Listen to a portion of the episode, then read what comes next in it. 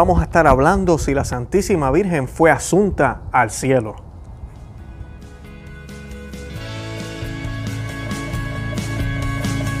Bienvenidos a Conoce, Ama y Vive tu Fe. Este es el programa donde compartimos el Evangelio y profundizamos en las riquezas y bellezas de nuestra fe católica. Les habla una vez más su amigo y hermano Luis Román y quisiera recordarles que no podemos amar lo que no conocemos y que solo vivimos lo que amamos. Nos dicen las escrituras, y apareció en el cielo un gran signo, una mujer revestida de sol, con la luna bajo sus pies y una corona de dos estrellas en su cabeza. Estaba embarazada y gritaba de dolor porque iba a dar a luz. Y apareció en el cielo otro signo, un enorme dragón rojo como el fuego, con siete cabezas y diez cuernos, y en cada cabeza tenía una diadema. Su cola arrastraba una tercera parte de las estrellas del cielo y las precipitó sobre la tierra. El dragón se puso delante de la mujer que iba a dar a luz para devorar a su hijo en cuanto naciera. La mujer tuvo un hijo varón que debía regir a todas las naciones con un cetro de hierro, pero el hijo fue elevado hasta Dios y hasta su trono. Bienvenidos al episodio número 69 de su programa Conoce, Ama, Vive tu Fe. Y hoy vamos a estar hablando de la asunción de la Santísima Virgen la asunción. Es bien importante distinguir esos términos. Asunción, no es ascensión, es asunción. ¿Por qué asunción? Porque ella fue asunta al cielo. Ella fue elevada al cielo. Ella no asciende por ella misma o asciende por su divinidad o su poder, eh, como ascendió, por ejemplo, nuestro Señor Jesucristo al cielo. Así que por eso es que se dice asunción. Y esta fiesta se celebra todos los 15 de agosto Así que si me estás viendo ahora antes del 15 de agosto de este año o me estás viendo después, no importa, no te vayas, quédate en, a escuchar un poquito sobre esta fiesta. Voy a estar hablando qué significa, por qué la celebramos. Eh, no está en la Biblia, en la Biblia como tal, literalmente. Así que de dónde viene, por qué los católicos creemos en esto eh, y qué nos dice, qué realmente debemos creer. Primero, debo eh, aclarar que es un dogma de la iglesia. El Papa Pío XII en 1950 declaró el dogma de la asunción de la Santísima Virgen y siempre está la confusión de, wow, entonces esto comenzó en el 1950. Pues la respuesta es no. Eh, siempre la iglesia ha creído en esto, siempre los cristianos hemos sabido o hemos tenido en cuenta de que la Santísima Virgen ocupó un lugar especial en la historia de la redención, en el plan de salvación de nuestro Dios, eh, por parte de Dios, disculpen. ¿Y por qué? Porque ella fue escogida por Dios para ser ese eh, arca, para ser ese recipiente de nuestro Señor Jesucristo. Y siempre yo le declaro a la gente y le digo, si tú y yo, solo tocados por el Espíritu Santo, eh, con recibir la comunión en la Eucaristía todos los domingos, somos tocados grandemente y nos cambia. Imagínate cuánto más tuvo que haber cambiado Cristo o tuvo que haber hecho un impacto Cristo en la vida de María cuando Él estuvo realmente presente, completamente no solo real, sino humanamente en el cuerpo de la Santísima Virgen, en su vientre, y se hizo hombre, utilizando su sangre, utilizando el cuerpo de María. Así que esto no es cualquier cosa, no pudo haber sido cualquier cuerpo, no pudo haber sido cualquier mujer, no pudo haber sido cualquier cosa. Y además de esto, pues nuestro Señor, obviamente después de ella haber sido tocada de esa manera, ¿cómo va a desecharla como cualquier cosa que ya utilizó, ya no necesita eh, más? Así que por eso es que todas estas tradiciones nosotros las tenemos y la Iglesia Católica desde el principio, desde el primer siglo, creía en esta, en, esta tradición de que la Santísima Virgen fue asunta al cielo. Nuestros hermanos armenios, ortodoxos, ellos le llaman diferente, ellos le llaman la dormición y es por este debate de si María murió o no murió. Y para aclarar eso un poquito, nosotros los católicos eh, creemos que sí murió, pero no una muerte como la que vamos a tener tú y yo. ¿Por qué? Porque María no estuvo en pecado. Eh, María tenía las gracias de haber nacido inmaculada, de haber nacido sin pecado original. Eso es otro dogma de la Iglesia Católica. Eh, y pausando aquí, quería recordarles, ya que estaba hablando de lo que era un dogma. El dogma es, estamos nosotros llamados a creer en eso. No tenemos opción. El dogma, los católicos tienen que creer en el dogma. Eh, por eso se, dice. Y además de eso se, dice o se proclama, porque posiblemente ya hay dudas entre los fieles. Hay personas que ya están profesando cosas contrarias a lo que la iglesia siempre ha creído. Entonces la iglesia pone el pie fuerte y dice, no, esto es dogma y esto usted lo tiene que creer si, si usted quiere seguir perteneciendo a la iglesia católica. Así que esa es la razón por la cual el dogma salió en 1950. Y como les decía, la Santísima Virgen, el cuerpo de ella era inmaculado, no podía tener ninguna mancha no podía tener ningún pecado. Ese es el otro dogma que también nosotros creemos los católicos, para poder ser ese recipiente digno para nuestro Dios. Muchas personas dirán, pero Dios utiliza pecadores para hacer su obra, sí, pero no puede utilizar a cualquier persona o cualquier cosa para poder venir al mundo. Y para venir al mundo humanamente como tú y yo, porque Jesús fue hombre, Jesús existió, fue un hombre histórico que existió y eso ningún historiador lo puede negar, pero también nosotros creemos que ese hombre todo el momento que estuvo vivo, todo el mundo que, todo el momento que estuvo aquí en la tierra, en otras palabras, fue, fue Dios. O sea que era Dios y hombre. Y este, este Dios tenía, tenía que tener un recipiente digno. Y muchas personas también dirán, ay, ¿de dónde ustedes sacan eso? Dios no es tan exigente, Dios lo que mira es el corazón. Bueno, pues vámonos para las Sagradas Escrituras, vámonos para el Viejo Testamento, el Antiguo Testamento, y miremos cómo fue que se construyó el Arca de la Alianza.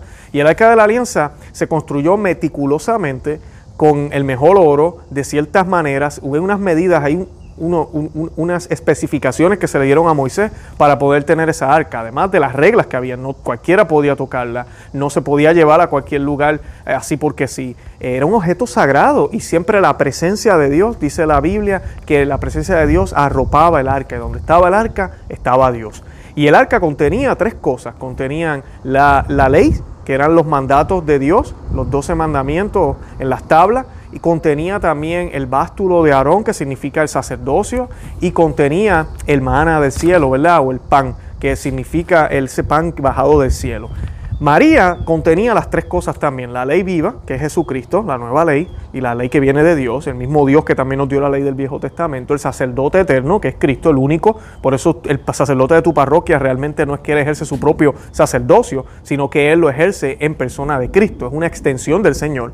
Y tercero, contenía el maná bajado del cielo. El mismo Cristo dice, yo soy el pan bajado del cielo. Así que todo eso estuvo dentro de un nuevo arca. Y ese nuevo arca, como lo reconocen los teólogos, los santos, y toda la iglesia lo ha reconocido desde el primer siglo, es la Santísima Virgen. O sea que ese arca fue elevado al cielo. Y Juan el apóstol nos lo explica, ese fue el texto que leímos al principio de este podcast, muy claramente. En el capítulo 11, tienen que buscarlos en su Biblia, capítulo 11, versículo 19 del libro de Apocalipsis, él dice que él ve el arca. Y luego dice que comienzan unos rayos, y ahí termina ese capítulo. Y recordemos que la Biblia no fue escrita en capítulos, pero así nosotros la tenemos ahorita, en capítulos. Entonces comienza el capítulo 12, que fue los versos que les leí. Justo después del ver la arca, aparece esta mujer en el cielo. Aparece esta mujer coronada con una, con una eh, corona de dos estrellas, en, dando a luz a un niño encima de la luna, toda esta visión que tiene Juan. ¿Y Juan qué nos está queriendo decir? Que la Santísima Virgen es el nuevo arca de la alianza. Eso es lo que él está viendo. Y vemos cómo la guerra comienza, el demonio quiere liquidar a este niño, pero no puede. Y vemos cómo él entonces se va en contra de la mujer y de sus hijos. Eh, y esa, esa es el misterio de la asunción. El misterio de la asunción está en que ese arca no podía haber sido desechado. Además de que los privilegios siempre a la Santísima Virgen se le concedieron anticipados. A la Santísima Virgen se le concedió ser inmaculada por los méritos de Cristo. Pero fue gracias a Cristo, aunque Cristo no había nacido antes de que ella hubiese nacido, pero sí Dios existía antes de ella, que ella fue teniendo esos beneficios. Beneficios que tú y yo tenemos, pero cuando nos bautizamos, se nos va el, pecado, bautizados en el bautismo de Cristo, ¿verdad? En el nombre del Padre, del Hijo y del Espíritu Santo. Eh, y ahorita, las gracias que ella obtiene de ya estar en cuerpo, allá elevada en el cielo, son las mismas gracias que tú y yo vamos a recibir, pero después del juicio, cuando seamos elevados, como dice la Biblia. Porque si estamos en gracia, tú y yo vamos a ser resucitados, no solo en alma, sino también en cuerpo. Así que el, misterio de la asunción de, la Santísima Virgen nos recuerda eso. Y ella ya obtuvo esas gracias, ella está ahorita ya al lado de su Hijo, eh, eh, en cuerpo y alma. Y los ortodoxos creen exactamente lo mismo, ellos creen en la dormición, ellos creen que ella se durmió y luego fue ascendida al cielo. Eh, dice el dogma de la iglesia, dice, afirma eh, lo siguiente, esto, eh, bueno, disculpen, San Juan Pablo II dice sobre el dogma de la Asunción, dice que afirma que el cuerpo de María fue glorificado después de su muerte. O sea que San Juan Pablo II sí se atreve a decir que María murió. En efecto, mientras para los demás hombres la resurrección de los cuerpos tendrá lugar al fin del mundo, para María la glorificación de su cuerpo se, se anticipó por singular privilegio. Eso lo dijo San Juan Pablo II el 2 de julio del 1997. Exactamente lo que yo les acabo de explicar. Así que como era necesario que la madre de nuestro Señor fuera liberada de cualquier mancha, ese es el dogma de la Inmaculada Concepción, para así poder ser el nuevo arca de nuestro Señor, limpia y pura, así también era necesario que su cuerpo fuera preservado después de haber pasado por la vida terrenal. Es un privilegio concedido a la Santísima Virgen por los méritos de su Hijo, nuestro Señor Jesucristo. Volvemos a, lo mismo que acabábamos de decir en un momento. Eh, la respuesta de si María murió o no este, tiene respaldo de la tradición latina, griega e incluso algunos autores ortodoxos como San Agustín, San Juan de Damasceno, San Andrés de Creta, San Juan de Tesalónica, Nicolás Cabasila, que, eh, y también podemos mencionar a San Epifanio, eh, que, nunca negaron la muerte de la Santísima Virgen, sino que afirman que sobre esto nada dice la escritura, lo cual eh, también es completamente cierto. O sea que la iglesia nunca ha negado la muerte de la Santísima Virgen, pero tampoco las escrituras dicen que murió. Así que sabemos que algo tuvo que haber pasado y ahí es donde viene el término de la dormición, ahí es donde viene el término de, una muerte diferente. Ella realmente no pudo haber pasado la muerte como tú y yo la pasamos porque ya no tenía pecado. En el misal romano se decía, en la misa de la Asunción, esto fue antes de la misa nueva, se decía, ya que la Madre de Dios salió de este mundo conforme a la condición de la carne mortal, a la condición de la carne mortal, o sea que está hablando de la muerte. En el nuevo misal no se menciona la muerte, sino se dice la liberación de corrupción del cuerpo. Y eso también quisiera explicárselo brevemente. Hay dos cosas diferentes. Una cosa es la muerte, que la muerte significa la separación del cuerpo y del alma, y la corrupción es lo que describe cuando el cuerpo se convierte en polvo. Por ejemplo, Jesucristo murió, de eso no hay duda, y él era Dios. Jesucristo murió humanamente, Jesús pero no conoció la corrupción. Y eso también nos lo dice el Salmo 15, versículo 10, no permitirás que tu santo vea la corrupción, una de las profecías de, la Biblia sobre Cristo. Así que vemos, vemos cómo, cómo, e, esa diferencia entre lo que siempre hemos creído nosotros, de que el cuerpo de ella no fue corrupto, no pudo. El Señor la ascendió al cielo eh, para, para, eso. Y la muerte de ella no fue agonizante, eso lo sabemos, ya no sufrió martirio, no fue una muerte violenta, ella no merecía nada de eso, ni, y el Señor no permitió que pasara, tampoco fue por enfermedad o por vejez. Los ah, teólogos afirman que la Virgen murió a causa del amor de Dios y del apasionado deseo y contemplación intensa de las cosas celestiales. Así lo afirmaron San Jerónimo, eh, también San Alberto Magno, Dionisio el Cartujano y mi favorito es Santo Tomás de Aquino. También Santo Tomás de Villanueva afirmó eso también. La Virgen María no estuvo sujeta a la corrupción del cuerpo, esa es la tradición unánime de la iglesia, eso ahí sí, ahí sí que no hay debate. Nunca su cuerpo fue corrupto. San Andrés de Greta dice, como no se corrompió el útero de la que dio a luz, así ni la carne de la que murió. El parto eludió la corrupción y el sepulcro no admitió la extrema corrupción de la muerte. Santo Tomás de Villanueva dijo, no es justo que sufra corrupción aquel cuerpo que no estuvo sujeto a ninguna concupiscencia. Y el Papa Pío XII, como les decía, en su, en su eh, constitución Magnificus Deus escribió, eso fue en el primero de noviembre de 1950, la Inmaculada Madre de Dios y siempre Virgen María, terminando el curso de su vida terrenal, fue asunta en cuerpo y alma a la gloria del cielo. O sea que él no dice directamente que murió, pero sí nos dice su curso terrenal. O sea que sabemos que algo sucedió, hubo una, un fin de su vida aquí en la tierra para poder ser ascendida, ascendida al cielo. María Santísima nos muestra el destino final de quienes oyen la palabra de Dios. Les recomiendo que busquen Lucas 11, 28. Nos estimula a elevar las miradas arriba y no enfocarnos solo a lo de abajo. Y nos recuerda que vamos a ser resucitados en cuerpo y alma y que todo lo que hagamos con nuestro cuerpo, mi amiga y hermano que me escucha, cuenta.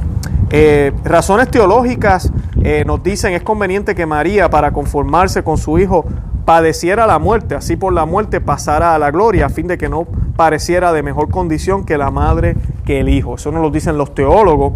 Eh, la verdad de la encarnación se confirma más por la muerte de María, pues sí convenía que Cristo muriera para confirmar la fe de la, encarnación y así no se dudaba de que era hombre verdadero. Y esa es una de las razones por las cuales el Señor tenía que morir, nos, nos lo expone Tomás de Aquino, para que se viera que Jesucristo era de verdad hombre. ¿okay? Igualmente convenía que muriera su madre para que no se pensara que había nacido de mujer inmortal. Tenía que pasar por algún tipo de, paso de aquí al cielo para poder para que se pudiera ver que María realmente era un ser humano común y corriente, ¿verdad? Pero con unas gracias espectaculares, extremadamente especial, que ningún otro ser humano ha tenido ni va a tener. La Virgen María no estuvo sujeta a la corrupción del cuerpo, esto es tradición unánime de la iglesia. Eh, no, siempre nos ha dicho la iglesia como tal. Así que así en esta festividad eso es lo que recordamos, podemos ver cómo el Señor te concede a ti gracias dependiendo de la misión que se te ha dado. Y la Santísima Virgen tuvo la misión de las misiones. La misión de ella era poder traer al Hijo de, Dios al mundo, al Hijo del Hombre, a Jesucristo, a Dios hecho hombre. Y para eso tenía que tener unas gracias. Primero no podía estar en pecado. Segundo no podía caer en pecado. Tercero Jesucristo jamás la iba a olvidar, la iba a dejar abandonada como si nada, o Dios la iba a dejar tirada como cualquier cosa. Es triste cuando uno ve películas evangélicas que a veces presentan, pasa la crucifixión, la resurrección, y María coge las maletas y se va para otro lado, lo cual contradice toda la tradición. Sabemos que María se quedó en Jerusalén, sabemos que María vivió un tiempo con Juan el apóstol, eso nos lo dice las escrituras. Y vemos inclusive, hay una iglesia en Jerusalén construida en el segundo siglo, dedicada a esto, a la dormición de la Santísima Virgen. Así que es tradición unánime de la iglesia y siempre se han creído esto. Además de eso, hay una historia muy bonita, es tradición, no está en la Biblia, eh, eh, que dice que cuando la Santísima Virgen ya iba a partir de este mundo, los apóstoles llegaron todos a donde ella estaba. Eh, San Pedro hizo lo que llamamos hoy en día una misa por ella y por su, y, por su partida. Y cuando ya ella la colocan en la tumba, Santo Tomás, el mismo Santo Tomás que no estuvo cuando Jesucristo se le presentó a los apóstoles y no creía que Jesucristo había resucitado, llega al lugar y le dice a los apóstoles, oigan, me perdí a la, a la madre de mi Señor, me perdí a mi madre, yo quiero ver a mi mamá. Y ellos abren la tumba y el cuerpo de la Santísima Virgen ya no estaba ahí. Había un olor de rosa y ya no se encontraba ahí.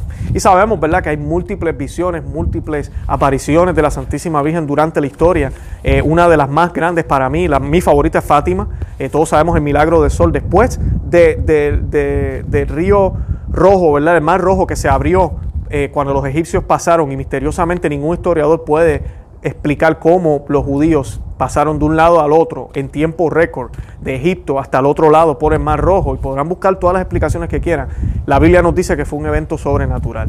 Y, y el, evento de las, ah, del sol bailando allá en Fátima en el siglo pasado fue un evento que hasta en los periódicos salió, hay fotos de eso, donde habían más de 70 mil personas, donde habían ateos que no creían en nada de esto y terminaron creyendo, terminaron de rodillas, porque algo pasó ahí, algo sobrenatural pasó ahí. También tenemos la conversión de millones, no miles, millones de indígenas en México, después que suceden las apariciones de la Virgen de Guadalupe. Así que cuando vemos todos estos hechos donde no se puede explicar cómo es que los católicos están en México tratando de evangelizar a esta cultura, tratando de enseñar una mejor manera, que no se deben matar seres humanos, que el sol no es un Dios, tratarlos de sacar de esa oscuridad donde ellos vivían para para llevarlos a la luz y no podían y no podían y de momento aparentemente, alegadamente aparece una señora a uno de esos indígenas y hay un tilma y hay una imagen, hay unas cosas y de la noche a la mañana millones se convierten y México es uno también de los países donde el catolicismo eh, todavía sigue siendo bastante fuerte.